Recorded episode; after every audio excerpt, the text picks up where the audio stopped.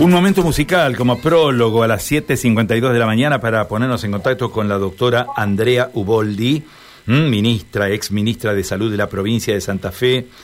Eh, y bueno, y lógicamente en este contexto, hablar con la doctora Uboldi de un tema que nos mantiene en expectativa, ¿no? Este tema del aumento de los casos de COVID a nivel nacional, provincial. Doctora Uboldi, gracias por atendernos. Muy buenos días, ¿eh?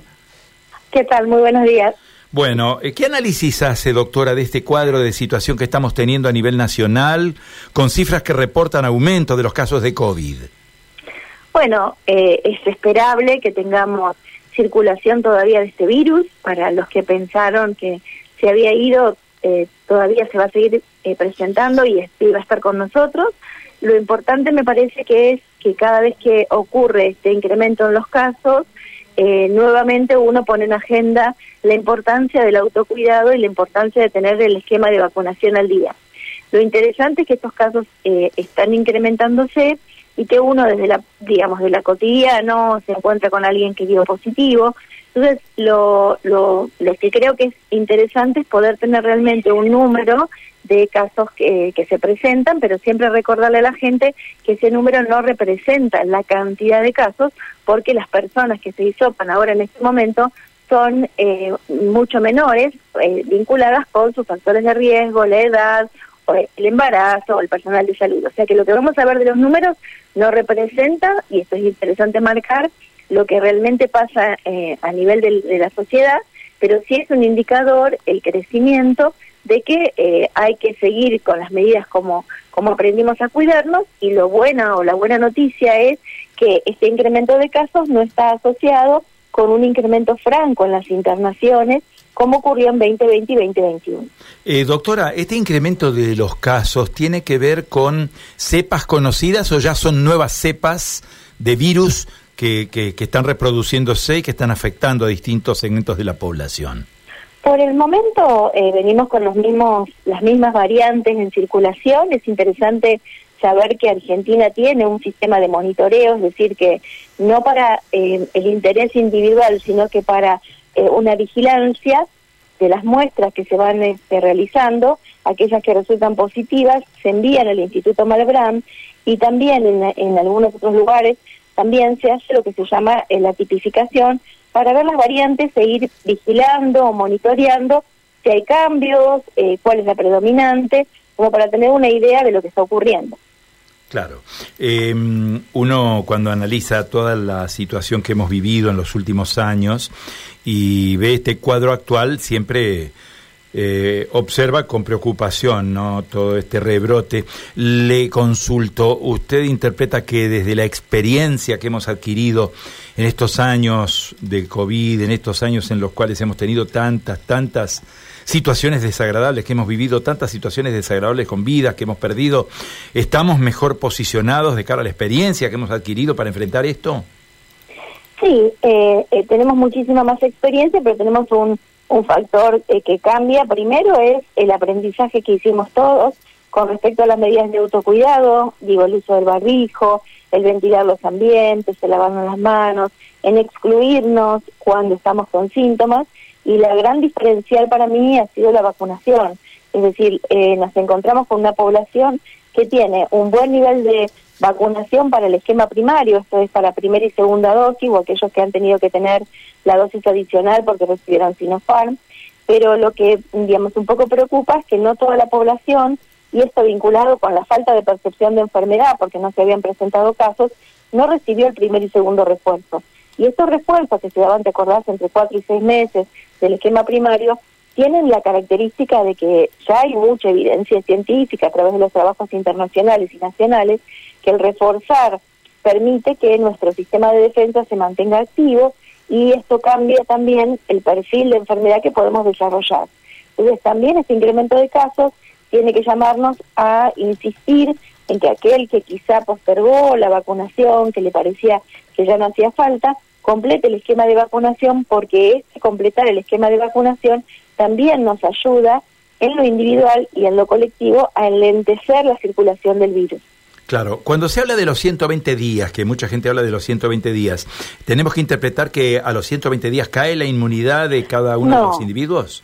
No, no, no. En, en general lo que uno sabe, como ocurre con otras enfermedades, que a medida que pasa el tiempo, también por una, un, digamos, un mecanismo de optimización de los recursos, por así decirlo, de nuestro cuerpo, las defensas van cayendo y que cada uno de nosotros forma distintos niveles de defensas. Hay gente que tiene de anticuerpos más altos y otros más bajos, y que este, esta caída de los anticuerpos se estima que es, es importante o se verifica como importante aproximadamente a los seis meses. Entonces, se dice que entre cuatro y seis meses cada país ha puesto sus esquemas o sus cronogramas de, de recomendaciones, estaría adecuado recibir este refuerzo y también no solo los cuatro o seis meses, sino que también analizar cuál es la situación epidemiológica.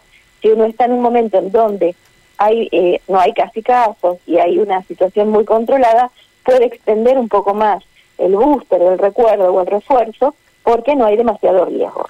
En este momento, digo, al incrementarse los casos, uno dice, lo mínimo que tiene que haber pasado de la última dosis es cuatro meses, y por supuesto que hay gente que está a seis meses, a ocho meses, esto no significa que cuando le pongamos el refuerzo booster no va a responder, significa que es, adecuado el momento y que al, al, momento de recibir el recuerdo o el refuerzo, el sistema de defensa se activa y aumenta los anticuerpos circulantes. Eh, doctora, eh, se habla mucho de eh, las medidas de prevención, ¿no? Más allá de todo esto que es lo, lo que hemos aprendido de la higiene, del lavado de manos, de las distancias que debemos mantener en ambientes cerrados, bueno, todo esto que hemos hablado y hemos aprendido durante tanto tiempo. ¿Usted considera que debemos volver al barbijo en eh, algunas circunstancias especiales, por ejemplo, en locales cerrados, en efectores de salud? ¿Cuál es su apreciación sobre esto?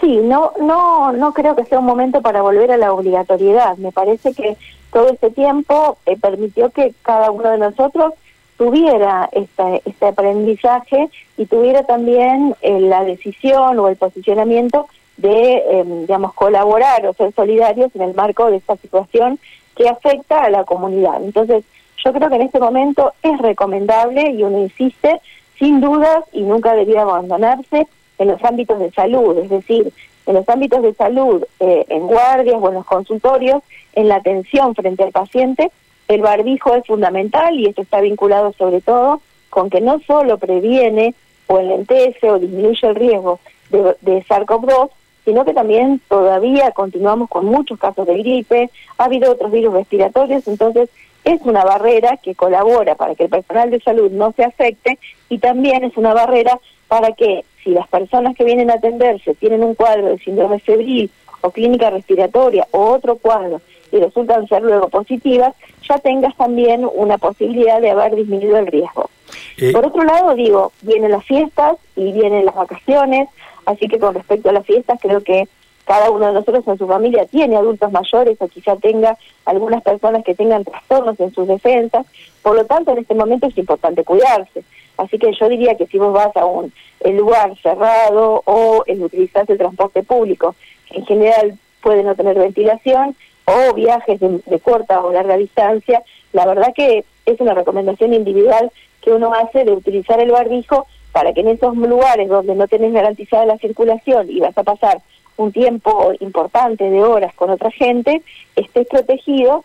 Y también me parece que más allá del autocuidado, de la ventilación, del barbijo, eh, creo que también lo que aprendimos con respecto a que si estoy con síntomas que pueden ser de COVID o pueden ser de otra causa, el autoexcluirme, esto es, ponerme un barbijo y tratar de evitar concurrir a reuniones, este, o ámbitos laborales es muy importante porque ahí uno ya se anticipa, estas últimas variantes se sabe que son más contagiosas con menos tiempo, por lo tanto, si yo ya me excluyo porque tengo dolor de garganta o porque tengo fiebre, ya logro disminuir el riesgo de haber contagiado a mis compañeros.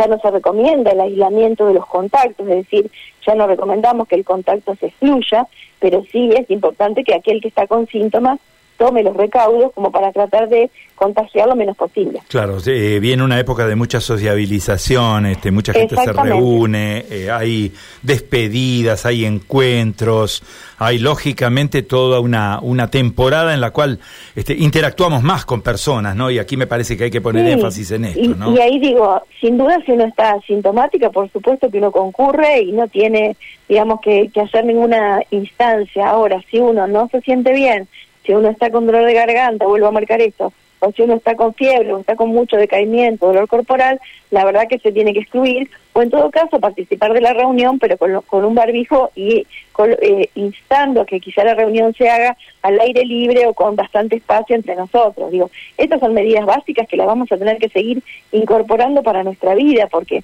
ayudan muchísimo, en, vuelvo a marcar, en lo individual y en lo colectivo. Claro. Eh, medidas restrictivas no todavía, ¿no? En el no, yo no creo que, Yo no, creo que tengamos, tenemos una muy buena masa crítica de personas que están vacunadas y eso es un logro importante. Vuelvo a marcar, el primer y segundo refuerzo sí está en bastante déficit en la provincia de Santa Fe y en Argentina, así que es un llamado, un recordatorio para que la gente se vacune. Y vuelvo a marcar la importancia, y esto se discutió en la reunión de expertos, del testeo. Es decir, es muy importante que haya una oferta para que aquellas personas que presentan síntomas o que están en una guardia con clínica puedan tener acceso al testeo, también eh, que esté disponible en las farmacias y que uno pueda hacérselo porque va a viajar o porque se va a reunir, también permite que uno pueda organizar su vida, sus salidas, este, en, desde la cotidianeidad y no desde la obligatoriedad. Doctora, muchísimas gracias por todos estos conceptos. Ha sido muy amable. Les deseamos un buen fin de semana. ¿eh? Gracias. ¿eh? Bueno, muchísimas gracias a ustedes. Un saludo enorme. Adiós.